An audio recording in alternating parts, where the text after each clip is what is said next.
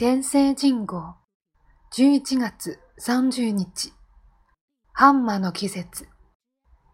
新型コロナウイルスへの構えとしてハンマとダンスという言葉がある。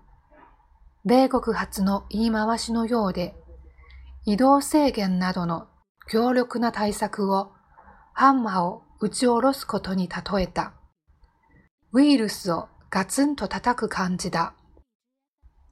それで感染が少し落ち着いたら感染防止と社会経済活動を両立させていく、いわばウイルスとダンスをするようなものである。この冬、日本はどうやらダンスの季節が終わり、再びハンマの出番となった。東京や大阪、名古屋などで飲食店の店じまいが早くなった。GoTo トラベルや e ートも見直しが進む。我慢の3週間と言われるが、今の対策で必ず収まるという確信は誰にもないだろう。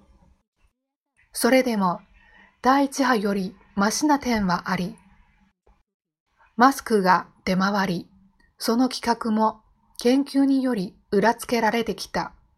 新型コロナの分科会を提言で会食に警告を発する一方、仕事や学校の授業、病院の受診など、感染拡大リスクの低い活動を制限する必要はないと述べた。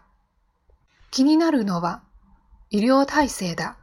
例えば、東京都では、重症者用に確保されたベッドは、150床というか、実際に使えるのは半分ぐらいとの指摘が一昨日の紙面にあった。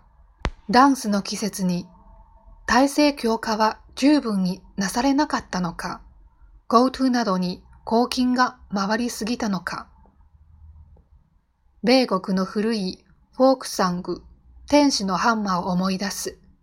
もし私にハンマーがあれば、朝にパウに打ち鳴らす。